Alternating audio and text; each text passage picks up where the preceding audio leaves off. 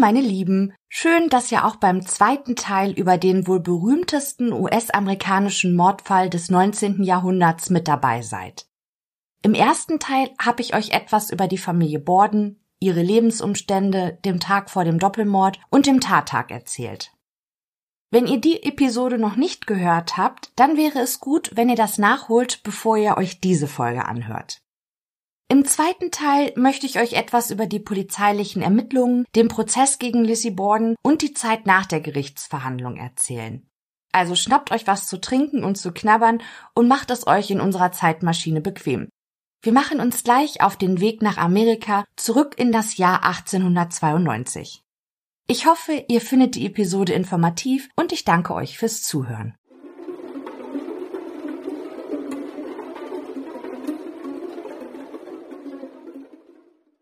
Der erste Teil endete mit dem Abend des Tattages, dem 4. August 1892. Bleiben wir noch kurz bei diesem Donnerstag und hangeln uns durch die folgenden Geschehnisse. Emma Borden, die ja erst am Nachmittag aus New Bedford zurück in Fall River eingetroffen ist, bleibt keine Zeit über den brutalen Mord an ihrem Vater und ihrer Stiefmutter nachzudenken. Sie schaltet auf Automatik, kümmert sich um Lizzie, übernimmt die Verantwortung für den Haushalt und plant die bald bevorstehende Beerdigung. Außerdem organisiert sie einen Anwalt, der die Familie in der kommenden Zeit beratend unterstützen soll. Emma scheint schon jetzt klar zu sein, dass vor allem Lizzie anwaltlichen Beistand gebrauchen kann. Der Advokat Andrew Jennings war seinerzeit schon für den ermordeten Andrew Borden tätig und so beauftragt Emma den Juristen, den Schwestern nun zur Seite zu stehen. Während Emma und Lizzie sich entscheiden, in ihrem Elternhaus zu bleiben, kommt die Magd Bridget Sullivan in der Kammer von Dr. Bones Dienstmädchen unter. Sie hält es nicht in dem Haus aus, in dem ihren Arbeitgebern auf solch brutale Art und Weise das Leben genommen wurde. Übrigens wird die Frau auch nicht mehr zurück in den Haushalt der Bordens kommen. Auch wenn es nicht offiziell kommuniziert wird. Lizzie, Emma, Onkel John und auch Bridget stehen während der polizeilichen Ermittlungen unter Arrest.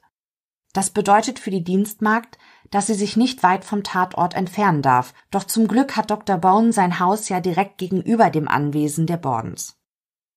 Nachdem der Arrest aufgehoben ist, sucht sich Bridget Sullivan eine andere Arbeitsstelle. Vielleicht ist es wichtig, an dieser Stelle anzumerken, dass Lizzie im Gegensatz zu Bridget in den Tagen nach dem Doppelmord nie das Haus verlassen hat, außer zur Beerdigung und wenn sie auf das Polizeirevier bestellt wurde, doch auch dann stand sie stets unter Beobachtung. Sie hatte also keine Gelegenheit, die Mordwaffe oder blutige Kleidung oder was auch immer verschwinden zu lassen. Ihr könnt euch denken, welch ein Trubel im Bordenhaus am Tag des Doppelmordes herrschte.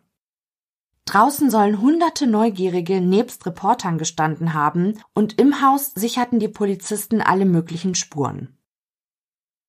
Jedoch spricht sich schnell unter den Schaulustigen herum, dass die Schutzmänner scheinbar keine verwertbaren Spuren am Tatort gefunden haben, die Hinweise auf den Mörder geben könnten. Der Polizeichef Rufus Hilliard ist bei den Einwohnern von Fall River ohnehin nicht als besonders umgänglicher Mensch bekannt, doch als ihm zu Ohren kommt, dass die Schaulustigen und Journalisten am Tatort der Polizei nachsagen, dass sie nicht professionell genug in dem Fall ermitteln, ist er außer sich vor Wut. Darunter zu leiden haben die ihm unterstellten Schutzmänner. Hilliard befiehlt, dass alle Polizisten von Fall River rund um die Uhr im Dienst zu sein haben, um den Mord an den Eheleuten Borden schnell aufzuklären und den Täter zu schnappen. Er ordnet an, dass jede noch so abwegige Spur zu verfolgen ist und über alle Vorgänge ein Bericht zu verfassen ist. Wie emotional aufgeladen die Stimmung unter den Zaungästen ist, zeigt sich vor allem, als Onkel John am späten Mittag des Tages einen Brief zur Post bringen will. Nur dem Eingreifen der Polizei ist es zu verdanken, dass der Mann den Tag überlebt, denn die aufgebrachte Menge hätte ihn am liebsten an Ort und Stelle gelyncht.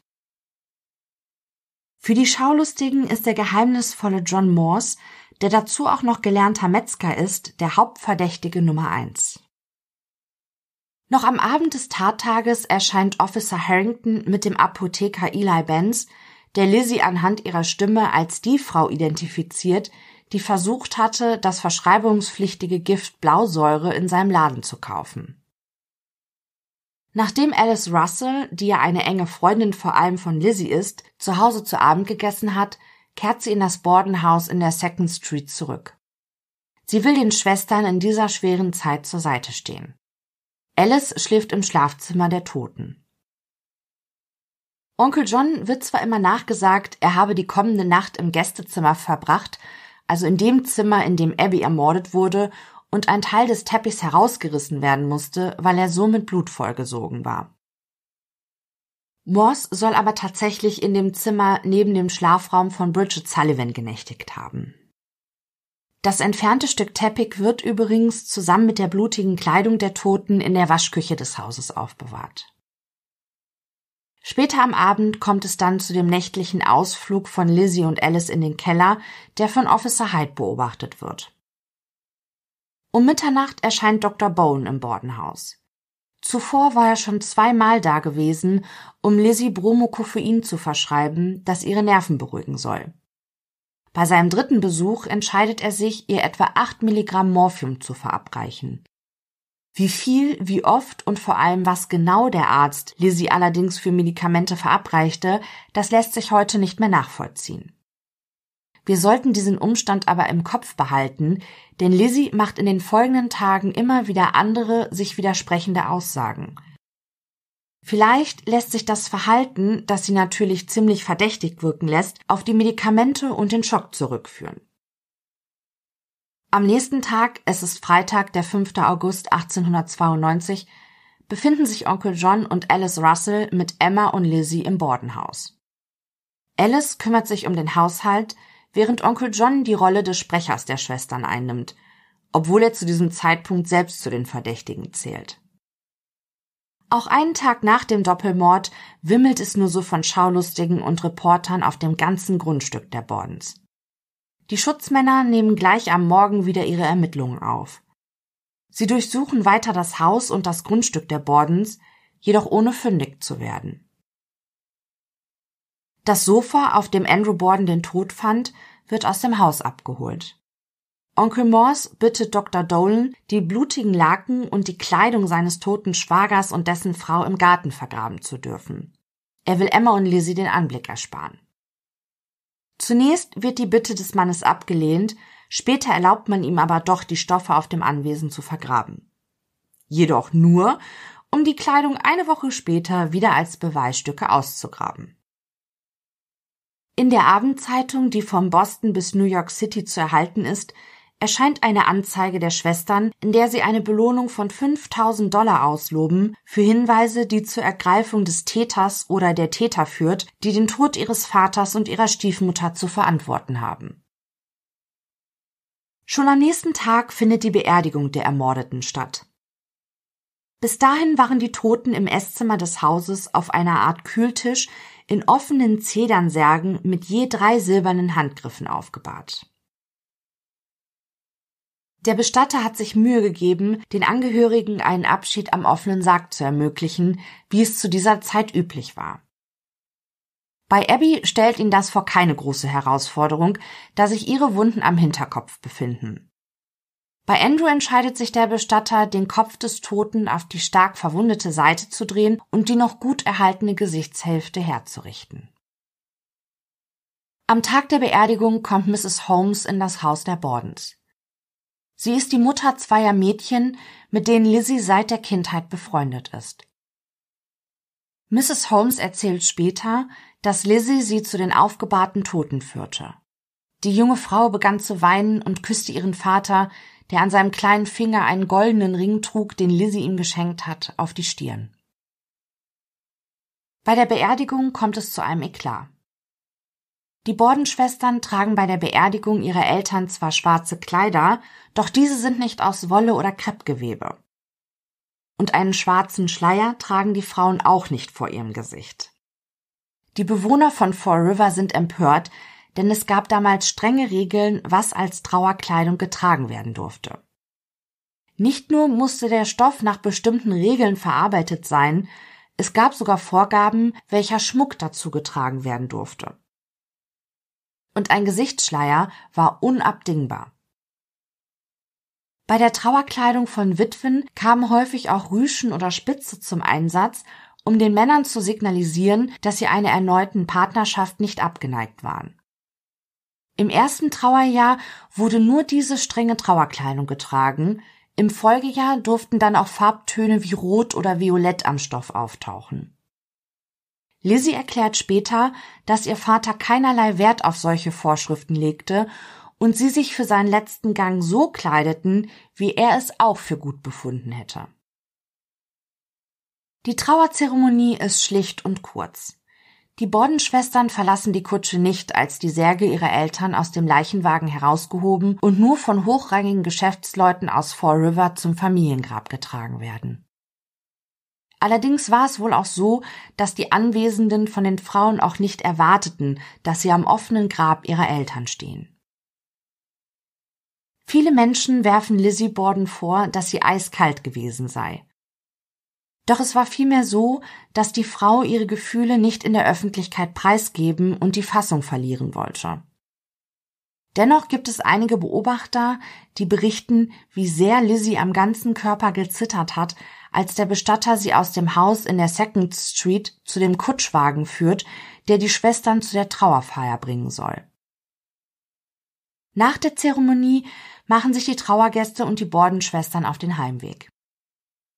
Alle gehen davon aus, dass die Särge der Toten nun in das Erdreich gelassen werden. Doch weit gefehlt. Ohne das Wissen von Emma und Lizzie oder sonst irgendwem verfügt Dr. Dolan mittels eines Telegramms, dass die Ermordeten auf Geheiß der Staatsanwaltschaft nicht bestattet werden dürfen, denn er solle die Schädel von Andrew und Abby Borden abtrennen. Und so werden die beiden Särge wieder auf den Leichenwagen gehievt und in eine Steingruft verbracht, wo sie noch weitere zwei Wochen gelagert werden, bevor sie endlich unter die Erde kommen. Erst am 11. August 1892 kommt Dr. Dolan mit einem Kollegen auf den Friedhof, wo sie die Leichen der Eheleute Borden ein zweites Mal obduzieren. Erst jetzt entdecken die Mediziner die Wunde an Abbys Rücken direkt unterhalb ihres Genicks. Nachdem die Gerichtsmediziner mit ihrer Arbeit fertig sind, tut Dr. Dolan etwas ziemlich Außergewöhnliches. Er enthauptet die Toten und nimmt ihre Schädel mit. Zu Hause dünstet er die Köpfe in einem Kochtopf und befreit sie von Haut und Fleisch und untersucht die Knochenverletzungen durch die Schläge des Mörders nochmals genau. Auch am Tag der Beerdigung ruhen die polizeilichen Ermittlungen nicht. Während die Toten vermeintlich zu Grabe getragen werden, durchsuchen die Schutzmänner das Bordenhaus erneut. Auch der Gerichtsmediziner Dr. Dolan und Anwalt Andrew Jennings wohnen der Suche bei. Die erneute gründliche Hausdurchsuchung hatten die Bordenschwestern Alice Russell zu verdanken.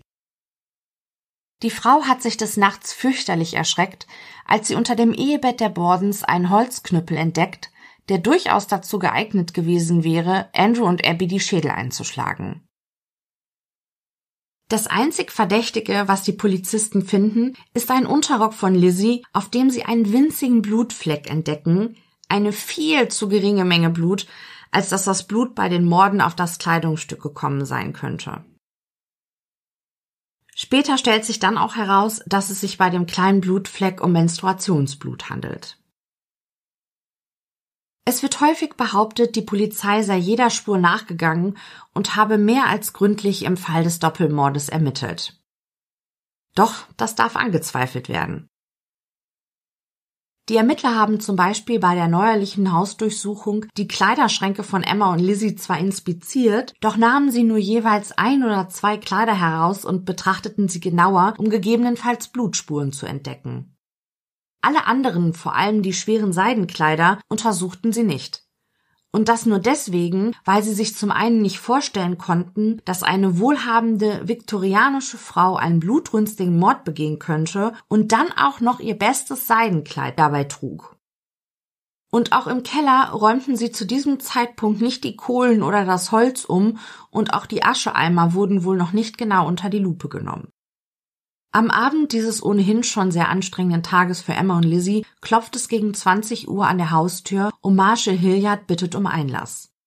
Im Schlepptau hat der Polizist den Bürgermeister von Fall River. Die beiden Männer raten den Bewohnern, sich in nächster Zeit im Haus aufzuhalten, natürlich zu ihrer eigenen Sicherheit. Im Grunde genommen steht die Familie und insbesondere Lizzie unter Arrest, auch wenn es offiziell nicht so genannt wird.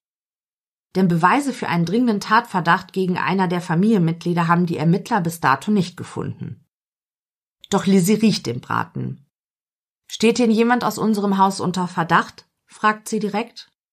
Marshall Hilliard druckst herum, bis der Bürgermeister endlich das Wort ergreift.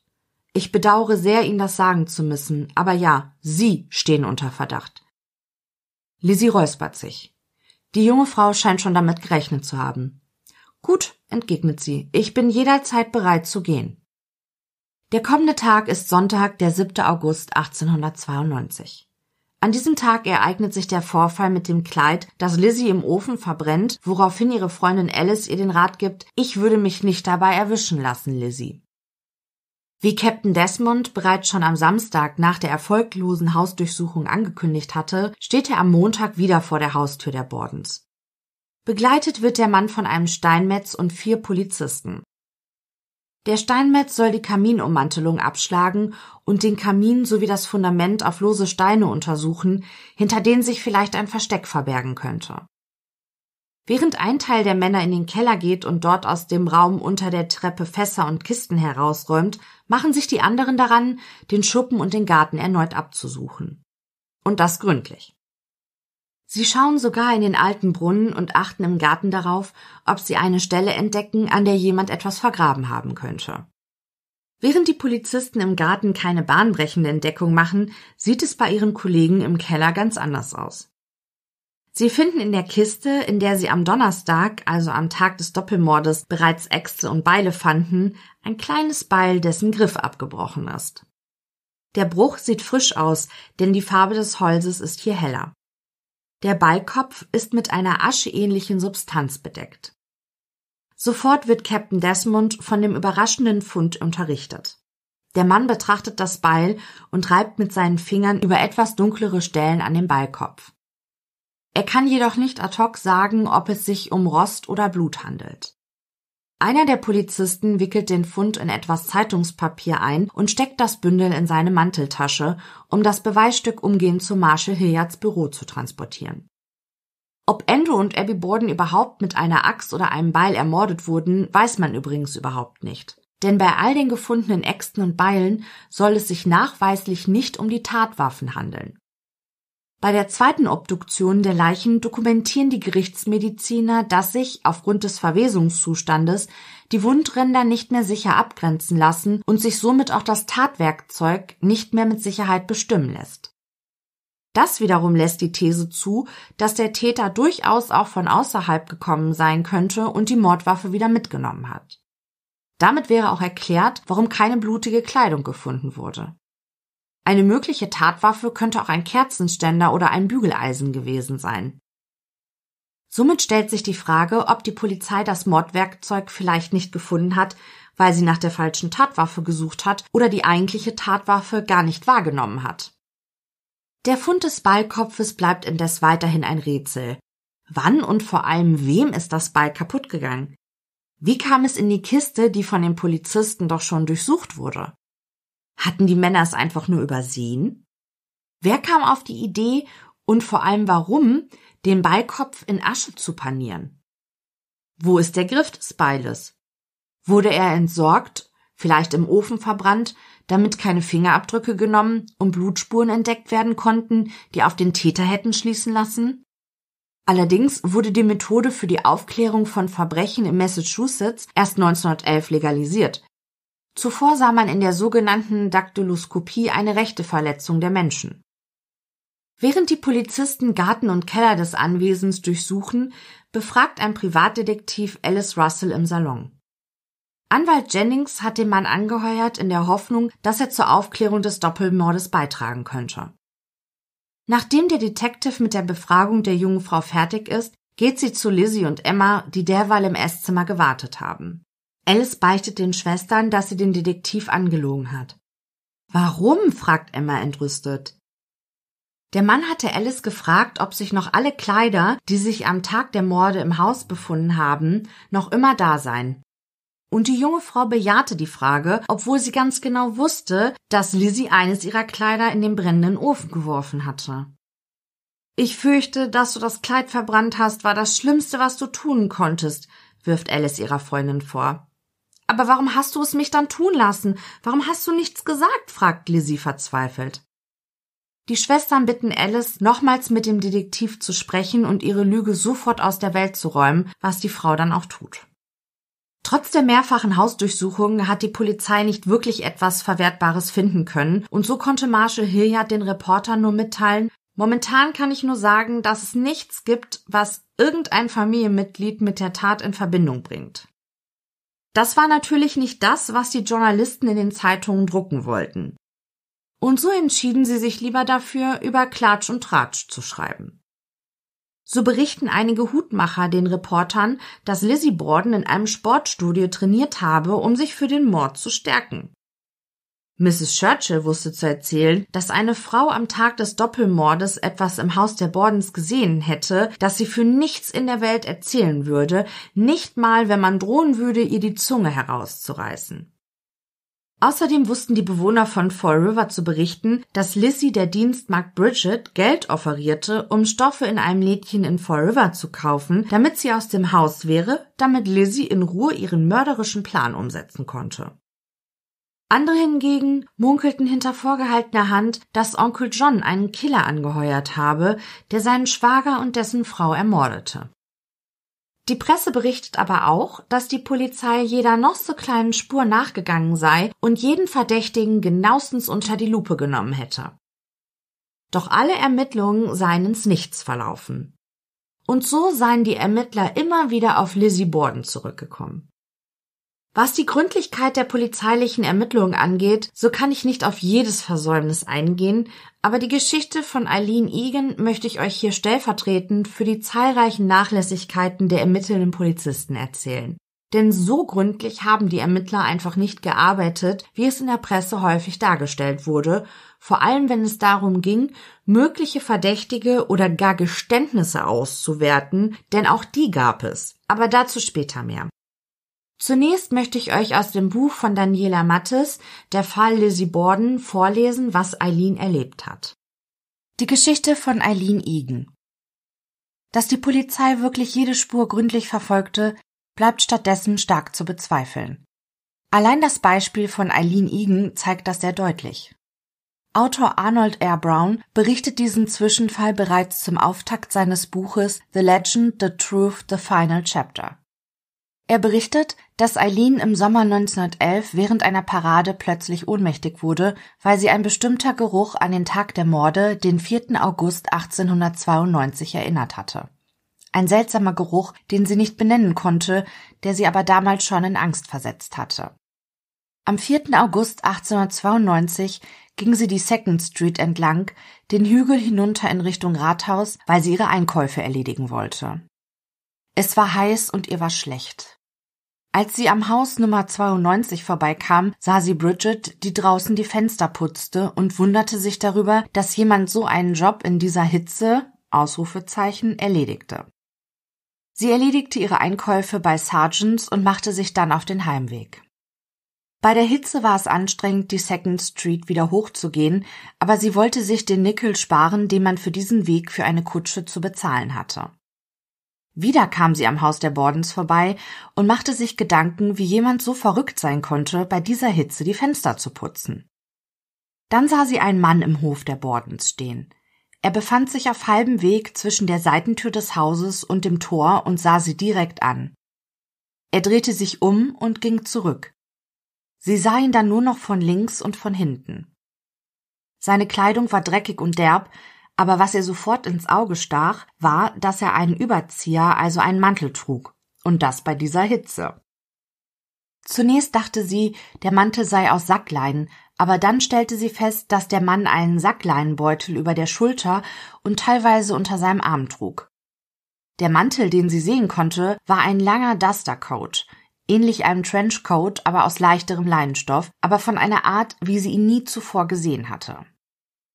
Dann stoppte er und drehte sein Gesicht zu ihr. Er blickte ihr direkt in die Augen.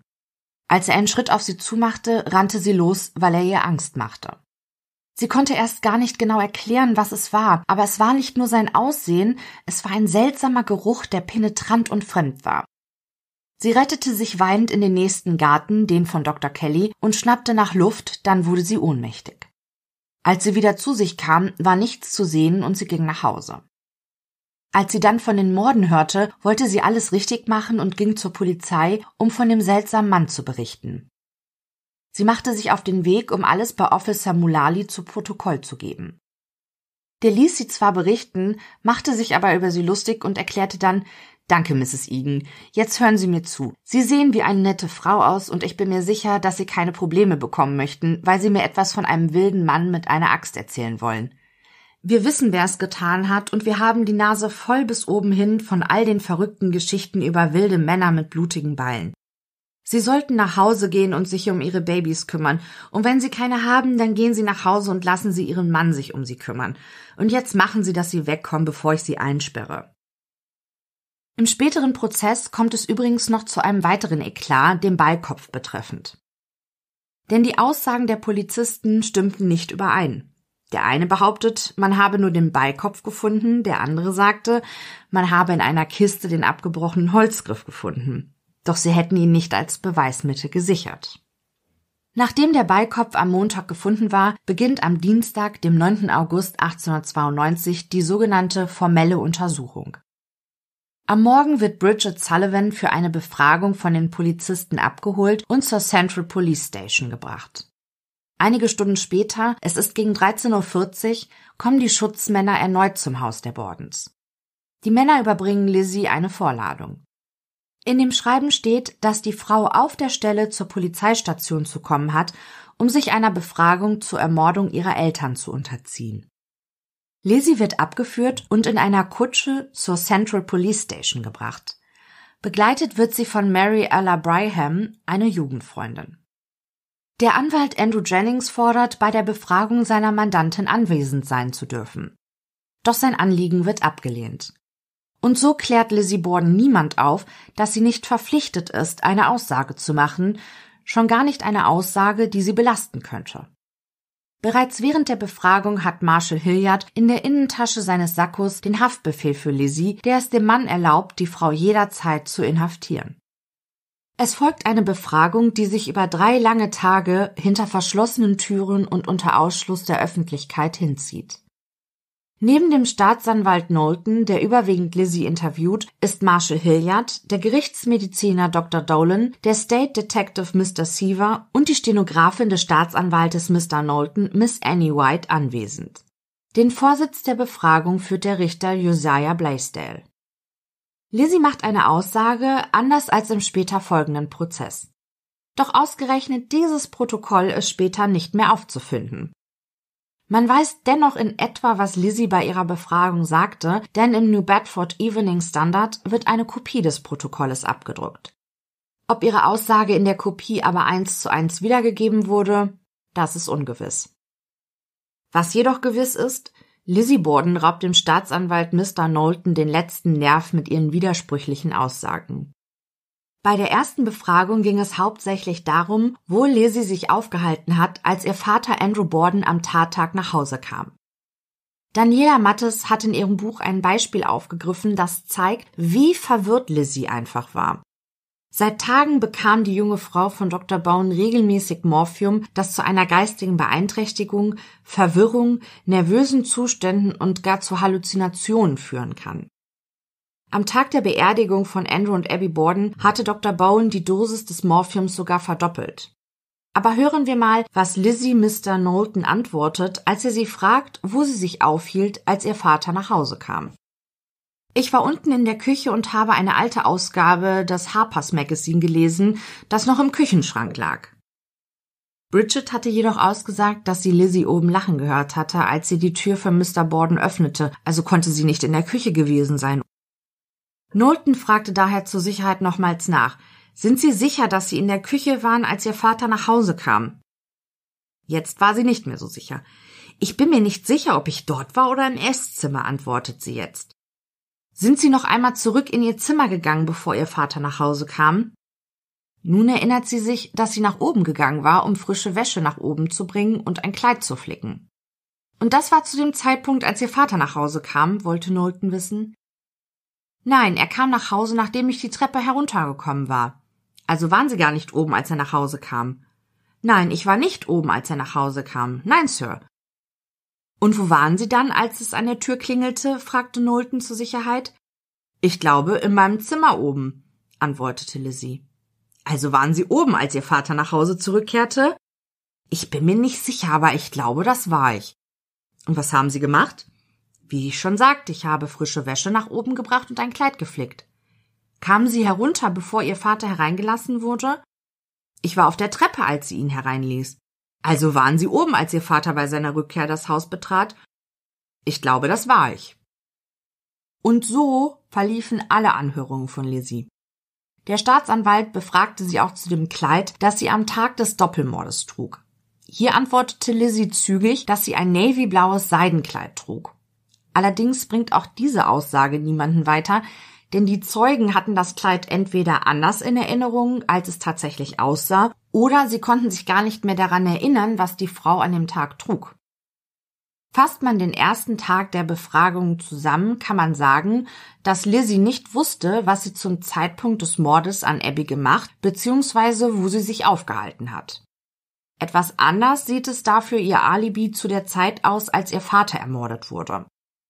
Über Lizzies Alibi erzähle ich später noch etwas, wenn wir uns andere Verdächtige und deren Alibis anschauen.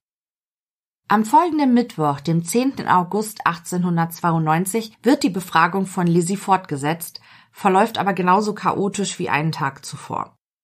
Nochmals auf das Kleid angesprochen, das sie am Tag der Morde trug, verweist Lizzie jetzt darauf, dass sie ihre Bekleidung der Polizei mitgegeben habe. Sie sagt, dass sie kein anderes Kleid am Tag der Morde getragen hätte. Zwar wurde auch auf der Außenseite ihrer Unterwäsche ein Blutfleck gefunden, allerdings so winzig klein, dass er unmöglich als Indiz für ihre Täterschaft gewertet werden kann. Und Lizzie hat auch eine Erklärung, wie das Blut an ihre Unterwäsche kam. Ich habe Flöhe, sagt sie. Umgangssprachlich war damit gemeint, dass sie ihre Monatsblutung hatte. Als der Mittwoch sich dem Ende neigt, ist Lizzie Borden trotz ihrer verwirrten Aussagen für den Staatsanwalt und den Marshal eindeutig die Hauptverdächtige. Am darauffolgenden Tag folgt die zweite Obduktion von Dr. Dolan, an dessen Ende er Andrew und Abby enthauptet. Während der Mediziner seinem Tun nachgeht, fährt Lizzie wieder zum Polizeirevier. Emma und Mrs. Bryham begleiten sie. In den Tageszeitungen wird später zu lesen sein, dass Lizzie schrecklich aussah, ausgezehrt und um Jahre gealtert. Auch Alice Russell, Mrs. Churchill und Dr. Bowen werden heute befragt, schließlich waren sie mit einer der ersten Zeugen am Tatort. Doch auch ihre Aussagen bringen kein Licht ins Dunkel. Danach befragt, leugnet Lizzie, dass sie jemals probiert habe, Blausäure zu kaufen. Ob sie denn jemanden des Mordes an ihren Eltern verdächtige, fragt der Staatsanwalt die Frau. Und wenn es nur ein kleiner Hinweis wäre, dem die Ermittler nachgehen könnten. Doch Lizzie schüttelt nur den Kopf. Sie erzählt dem Tribunal, dass sie zweimal, nachdem sie am Abend von der Kirche heimging, einen Mann vom Bordenhaus hatte flüchten sehen. Aus Angst sei sie dem Mann nicht nachgelaufen. Von diesen Begebenheiten hatte sie Alice Russell am Abend vor den Morden auch schon erzählt. Die Freundin bestätigt die Aussage der Frau. An diesem Donnerstag folgt ein wahrer Befragungsmarathon. Abbys Schwester Sarah Whitehead, Lizzies Schneiderin, eine Freundin und ein anderer Onkel werden befragt. Aber all ihre Aussagen sind nicht besonders hilfreich. Einzig, was Bridget Sullivan berichtet, ist von großer Bedeutung, denn sie kann zeitlich ziemlich genau umreißen, wann sie was gemacht hat. Und die Aussagen von Lizzie lassen sich in diesen Zeitrahmen einfach nicht einfügen. Während all die Zeugen befragt werden, ruht sich Lizzie im Wachraum einer Polizeiaufseherin aus. Emma und Mrs. Bryham sind an ihrer Seite, als Staatsanwalt Knowlton und Marshal Hilliard den Raum betreten. Anwalt Andrew Jennings folgt den Männern. Die Frauen haben sich zum Abendessen zusammengesetzt, während Lizzie noch immer auf dem Sofa liegt, auf dem sie nach ihrer Befragung zusammengebrochen ist. Marshall Hilliard eröffnet Lizzie Borden, dass er einen Haftbefehl gegen sie habe. Schwester Emma bricht in Tränen aus. Lizzie weicht alle Farbe aus dem Gesicht, sie wird kalkweiß. Doch ihre Fassung verliert sie nicht. Der Körper der jungen Frau beginnt jedoch so heftig zu zittern, dass sie nicht in ihre Zelle geführt werden kann. Lizzie bricht zusammen und übergibt sich so heftig, dass Dr. Bone zur Hilfe geholt werden muss. Am nächsten Tag wird Lizzie gegen 9 Uhr dem District Court vorgeführt. Ein Gerichtsbeamter fragt die geschwächte Frau nach ihrem Bekenntnis. Nicht schuldig, flüstert Lizzie. Der Mann fordert sie auf, lauter zu sprechen.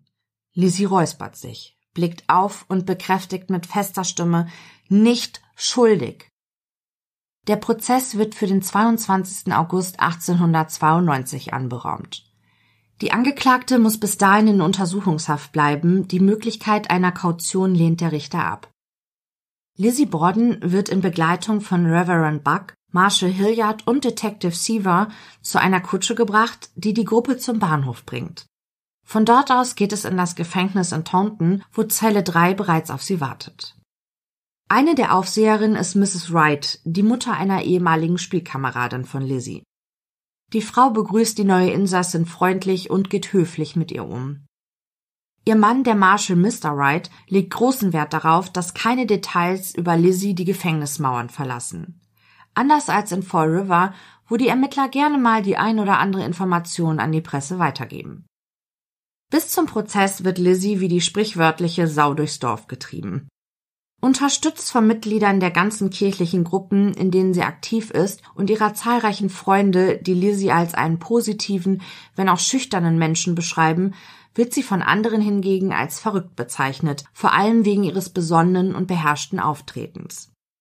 Tatsächlich aber soll Lizzie Borden schon immer ein Mensch gewesen sein, der sich und seine Gefühle gut unter Kontrolle hatte, zumindest in der Öffentlichkeit. Wie es im Inneren der Frau aussah, vermag niemand zu sagen. Auch nicht, wie oft sie hinter der verschlossenen Zellentür weinte.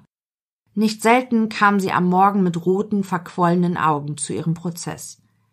Wieder Futter für die Bewohner von Fall River, von denen nicht wenige behaupteten, dass sie sicher das wilde Temperament ihrer Mutter geerbt habe und unter Anfällen leide.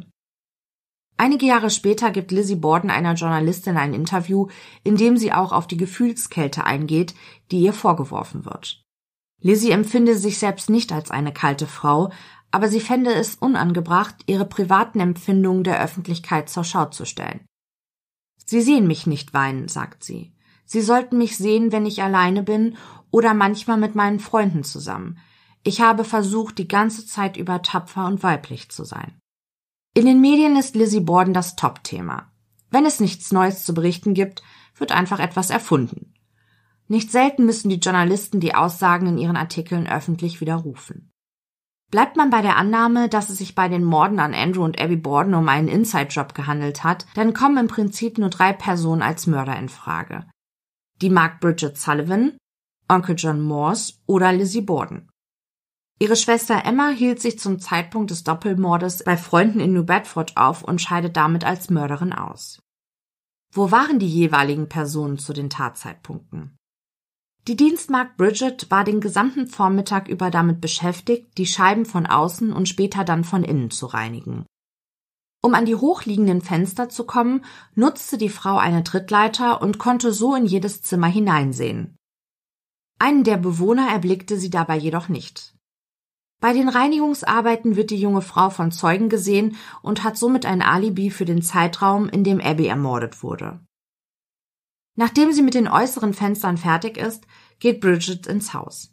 Dabei bemerkt sie, dass das Fliegengitter der Seitentür nicht verschlossen ist. Vielleicht konnte so ein Fremder in das Bordenhaus gelangen? Auf der anderen Seite sagt Bridget aber auch aus, dass sie sieben oder achtmal Putzwasser holen musste. Wäre ihr dann ein Eindringling nicht aufgefallen? Allerdings darf man nicht vergessen, dass sie sich einige Minuten lang über den Gartenzaun hinweg mit der Magd der Kellys unterhielt. Während dieser Zeit hatte sie den Hof und vor allem den Seiteneingang des Hauses tatsächlich nicht im Blick. Als Andrew getötet wird, befindet sich Bridget in ihrer Kammer im Dachgeschoss, bis Lizzie sie nach unten beordert, weil sie ihren toten Vater entdeckt hat. Onkel John hat ebenfalls ein Alibi. Er verlässt gegen 8.45 Uhr das Bordenhaus. Zunächst geht er zur Post, bevor er sich auf den Weg zu seiner Nichte macht. Für einige macht sich John Morse vor allem deshalb verdächtig, weil sein Alibi so detailreich ist. Er kann sich an die Nummer der Straßenbahn und auch an die Nummer auf der Mütze des Schaffners erinnern. Außerdem berichtet er, dass er sich in der Straßenbahn mit sechs Priestern unterhalten habe. Er konnte sie sogar alle beim Namen nennen. Der Schaffner kann sich nicht an John Morse erinnern, aber an die sechs Priester, die um 11.22 Uhr in der Straßenbahn saßen. Daran erinnert sich der Mann. Allerdings ist das Alibi von Onkel John auch nicht zu 100% wasserdicht. Nachdem der Verlauf seiner Route rekonstruiert wird, ergibt sich ein Zeitraum von 20 Minuten, in denen man nicht genau weiß, wo Onkel John war und was er tat. Außerdem stellt sich im weiteren Verlauf heraus, dass John Morse bei seinen Aussagen hin und wieder auch mal gelogen hat, ohne dass man einen offensichtlichen Grund dafür erkennen konnte. Lizzie Bordens Alibi ist nicht ganz so einfach zu verifizieren. Wie bereits erwähnt, in dem Zeitraum, in dem Abby wahrscheinlich ermordet wurde, weiß Lizzie nicht, was sie gemacht hat, so die Kurzfassung. Anders sieht es für den Zeitraum aus, als Andrew getötet wurde. Ich fasse ihre Aussage jetzt etwas zusammen, denn wie bereits erwähnt, machte Lizzie ziemlich wirre und auch widersprüchliche Angaben. Aber im Grunde genommen sagt sie, dass sie in der Scheune gewesen sei, als ihr Vater ermordet wurde. Und es gab sogar einen Zeugen, der Lizzie gesehen hatte, als sie von der Scheune ins Haus zurückging. Doch probierten die Ermittler ins Detail zu gehen, so verstrickte sich die Bordentochter in Widersprüche.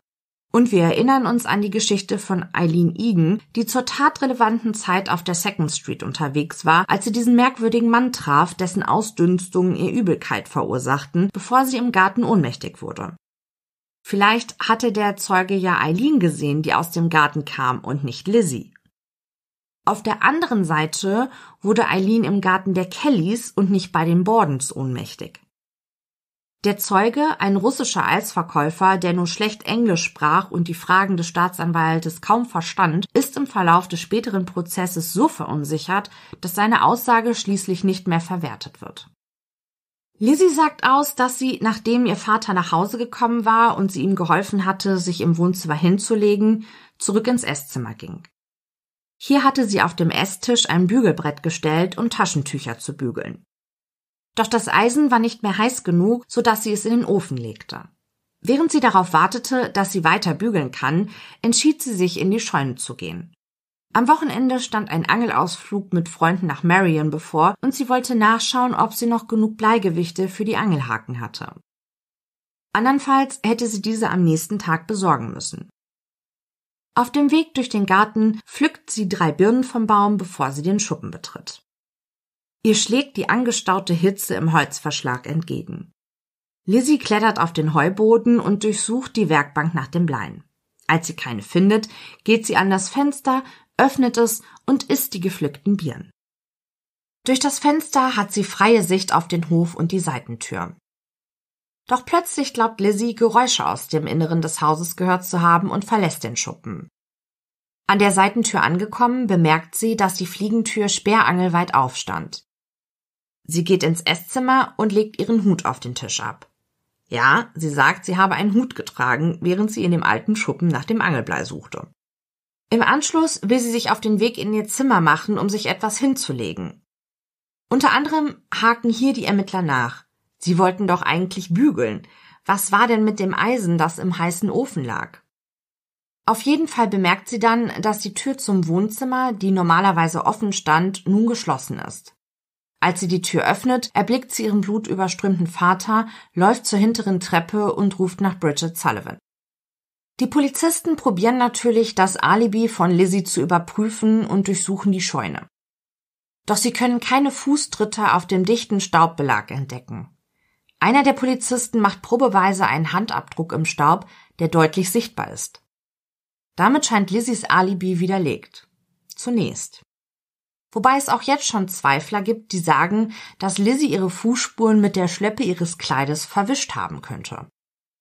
Dann jedoch melden sich zwei umtriebige Jungen und ein neugieriger Reporter, die berichten, dass sie am Tag der Morde, also noch bevor die Polizei probierte, Spuren zu suchen, in dem Schuppen waren.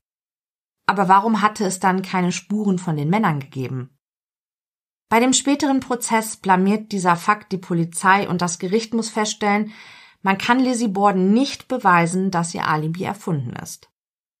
Neben den engeren Familienmitgliedern gab es übrigens noch eine Reihe anderer Verdächtiger, auf die ich gar nicht im Einzelnen eingehen kann, weil euch dann wahrscheinlich die Ohren abfallen.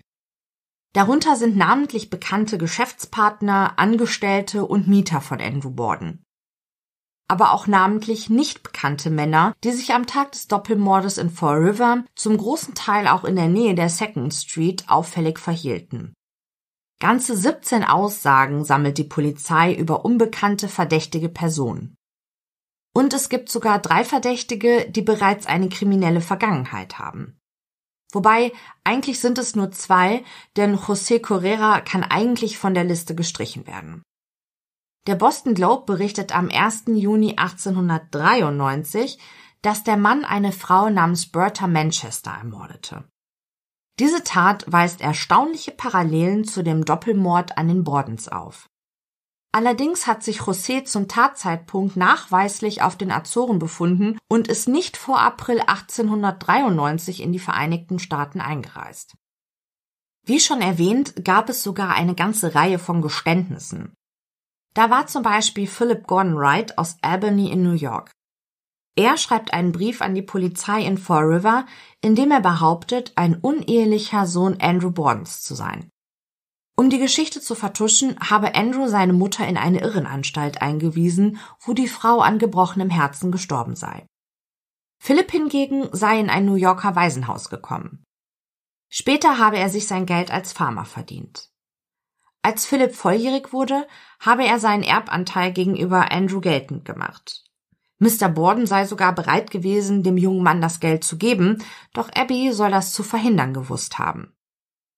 Weil Mrs. Borden Philipps Mutter einst beleidigt habe und ihm nun auch noch das Geld verweigerte, habe er die Eheleute mit einer Axt getötet, die er im Anschluss von einem Dampfer in einen Fluss geworfen habe. Der Mann behauptet auch, dass Lizzie, seine Halbschwester, von ihm weiß. Doch um die Ehre ihres Vaters zu retten, nehme sie all die Strapazen des Prozesses in Kauf, wohlwissend, dass Philipp der wahre Mörder ihrer Eltern ist. Nachdem Philipp den Brief abgesendet hat, taucht der Mann unter und ward nie wieder gesehen. Die Polizei stellt ihre Ermittlungen in Richtung Philipp bald ein, weil sie ihn für einen Spinner halten. Es ist der 2. Dezember 1892, ein Mittwoch, als die Grand Jury Lizzie Borden offiziell anklagt. Die Frau kann nicht glauben, dass die Bewohner von Fall River und die Behörden ihr einen solch brutalen Doppelmord zutrauen. Und dann noch am helllichten Tag. Während Menschen auf der Second Street auf und ab gingen und Bridget ums Haus herumwuselte, um die Fenster zu reinigen. Die Gefahr, erwischt zu werden, war doch viel zu groß. Und tatsächlich, wäre es für Lizzie nicht einfacher gewesen, ihre Eltern im Schlaf zu töten? Dann hätte sie genug Zeit gehabt, die Tatwaffe und die blutige Kleidung verschwinden zu lassen sich zu säubern und wieder ins Bett zu gehen. Erst ein halbes Jahr nach der Anklage, Lizzie befindet sich derweil immer noch im Gefängnis in Taunton, beginnt am Montag, dem 5. Juni 1893, der Prozess gegen die junge Frau in New Bedford. Für sie geht es um Leben oder Tod. Wird sie schuldig gesprochen, droht ihr der Tod durch Erhängen. Die Grand Jury besteht aus zwölf Männern, die der Todesstrafe überwiegend ablehnend gegenüberstehen. Die Angeklagte wird neben Andrew Jennings von zwei weiteren hochkarätigen Anwälten vertreten. Bereits am folgenden Tag leistet sich ein Vertreter der Anklage, William Moody, einen ziemlichen Fauxpas. Voller Elan trägt er die Anklage vor, während er versehentlich ein Tuch von einem Tisch herunterreißt und den blanken Schädel von Andrew Borden entblößt. Lizzie fällt bei dem Anblick in Ohnmacht. Der Fall River Globe berichtet über den Vorfall, Lizzie Borden die Sphinx der Coolness, die so oft bezichtigt wurde, dass sie keine weiblichen Gefühle zeigen könnte, war in Ohnmacht gefallen. Diese menschliche Regung löst bei manchen Prozessbeobachtern dann doch so etwas wie Mitgefühl für die Angeklagte aus.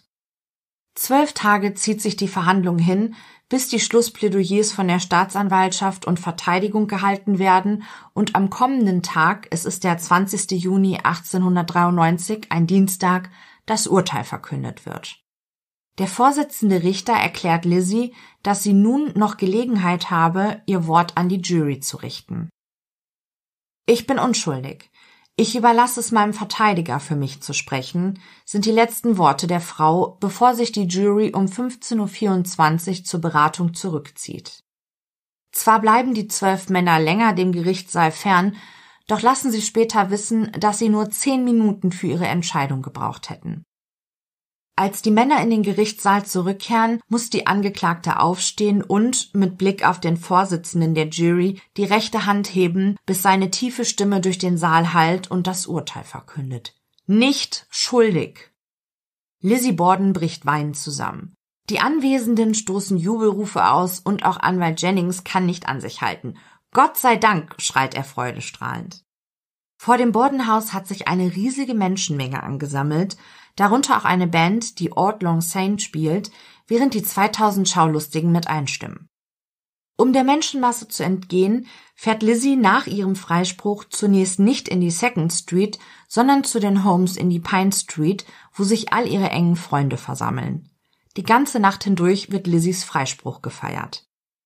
Kommen wir nochmal zurück zu dem Mythos, dass der Tag des Doppelmordes der heißeste Tag des Jahres gewesen sei. Im ersten Teil haben wir ja bereits festgestellt, dass die Wetteraufzeichnungen gegen diese Behauptung sprechen. Doch wer setzte dieses Gerücht in die Welt? Es soll niemand Geringeres als Staatsanwalt Knowlton gewesen sein. Er wollte damit das Alibi von Lizzie in Frage stellen, denn wer würde bei der Gluthitze in den stickigen Schuppen gehen, um in aller Ruhe nach Angelblei zu suchen und im Anschluss genüsslich Birnen essen? Die Verhandlung fand ein Jahr nach dem Doppelmord statt und niemand konnte sich mehr so ganz genau daran erinnern, wie das Wetter war, zumal es in der Woche vor den Morden ja tatsächlich eine Hitzewelle gab. Man könnte trotz der Tragik der ganzen Geschichte denken, dass Lizzie mit einem blauen Auge davongekommen ist und es so etwas wie ein Happy End gibt. Doch weit gefehlt. Denn für Lizzie Borden hat die ganze Sache trotz des Freispruches und des vorerst überschwänglichen Jubels des Volkes noch ein bitteres Nachspiel. Nach der Ermordung der Eheleute Borden ging das Erbe von Andrew zunächst auf seine Tochter Emma über. Da Abby ja nachweislich zuerst ermordet wurde, ging ihr Vermögen auf Andrew über und nach dessen Tod auf die Borden-Schwestern. Doch Lizzie und Emma entscheiden sich freiwillig, Mrs. Bordens Schwestern den Erbanteil von Abby zu überlassen. Anwalt Jennings beantragt derweil bei Dr. Dolan die Herausgabe der Schädel von Andrew und Abby, damit diese endlich bestattet werden können. Danach gelten die Schädel allerdings als verschwunden, und das bis heute. Im Jahr 1992 führen Forensiker eine Bodenradaruntersuchung an den Gräbern der Eheleute Borden durch. Oberhalb beider Särge entdecken die Experten jeweils eine Unregelmäßigkeit. Dabei könnte es sich unter Umständen um die nachträglich bestatteten Schädel der Toten handeln. Aufzeichnung darüber gibt es jedoch nicht. Die Nachkommen der Bordens stimmen einer Exhumierung der Leichen nicht zu. Etwa einen Monat nach dem Freispruch geht Lizzie das erste Mal wieder zum Gottesdienst. Dr. Bone und Mr. Holmes begleiten sie zu der Kirchenbank, auf der Platz Nummer 22 für sie reserviert ist. Obwohl die Plätze in der Kirche zu bezahlen sind, stehen die umliegend sitzenden Besucher auf, sobald Lizzie sich setzt. Die junge Frau war allerdings auf solche Reaktionen vorbereitet. Den Reportern teilt sie mit, dass sie ihre Freunde fallen lassen müsste, wenn diese es vorziehen, sie zu ignorieren. Lizzie Borden war zu einer regelrechten Attraktion geworden. Ständig waren Medienvertreter um sie herum. Einigen Freunden, aber auch Nachbarn ging der Trubel gehörig auf die Nerven. Und außerdem wurden auch immer wieder Stimmen laut, die kundtaten, dass sie nicht davon überzeugt sind, dass Lizzie wirklich unschuldig am Tod ihrer Eltern ist. Über die Bordenschwestern werden eine Menge Gerüchte und abenteuerliche Geschichten in Umlauf gebracht. Es ist der September des Jahres 1893, als sich Lizzie ihren lang gehegten Wunsch erfüllt. Schwester Emma, die noch die Verfügungsgewalt über das Erbe hat, kauft ein Haus in dem bevorzugten Stadtviertel De Hill, in das die beiden Schwestern einziehen. Lizzie tauft das großzügige Nobelanwesen auf den Namen Maplecroft. Sie lässt den Namen sogar vor einer der Treppenstufen eingravieren. Lizzie lässt es richtig krachen. Die Eingangstür verziert sie mit einem kunstvollen B. Zur damaligen Zeit ein Verstoß gegen die allgemeine Norm. Die Nachbarn sind empört. Lizzie ändert ihren Namen in Lisbeth und lässt sich auch so in das örtliche Telefonbuch eintragen. Nur wenige Wochen nach dem Umzug ist es soweit. Emma teilt das Erbe, das sie bis dahin allein verwaltet, mit ihrer Schwester. Doch die Bewohner von Four River meiden Lizzie, mit den Nachbarn versteht sie sich nicht und die Kinder spielen ihr ständig Streiche. Wenn sie auf der Straße spazieren geht, laufen ihr nicht selten Kinder hinterher und singen einen noch heute sehr bekannten Reim.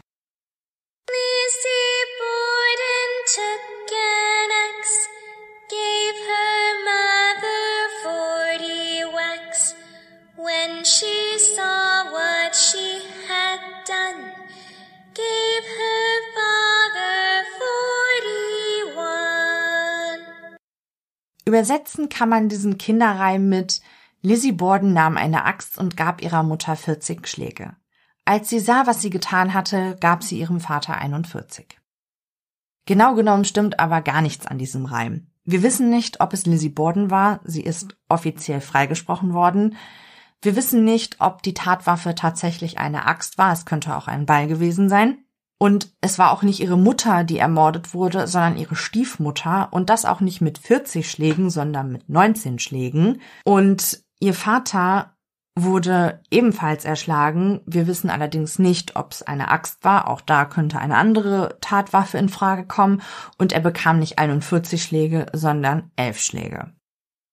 Der Überlieferung nach wurde der Vers übrigens von einem unbekannten Verfasser genutzt, um mehr Zeitungen zu verkaufen.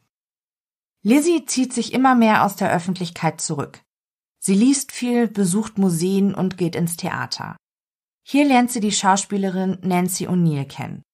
Die beiden Frauen bauen eine enge Freundschaft auf. Lizzie ist schier begeistert von ihrer Freundin. In Maplecroft werden fortan rauschende Feste mit der kompletten Besetzung des Theaters gefeiert. Es fließt Alkohol und es sollen wohl auch andere Substanzen im Spiel gewesen sein. Lizzies Schwester kann das alles nicht gutheißen und außerdem kommt sie mit den Schauspielern nicht gut zurecht, die im Maplecroft nun ein- und ausgehen. Emma verlässt das Nobelanwesen. Die beiden Schwestern sprechen nie wieder auch nur ein einziges Wort miteinander.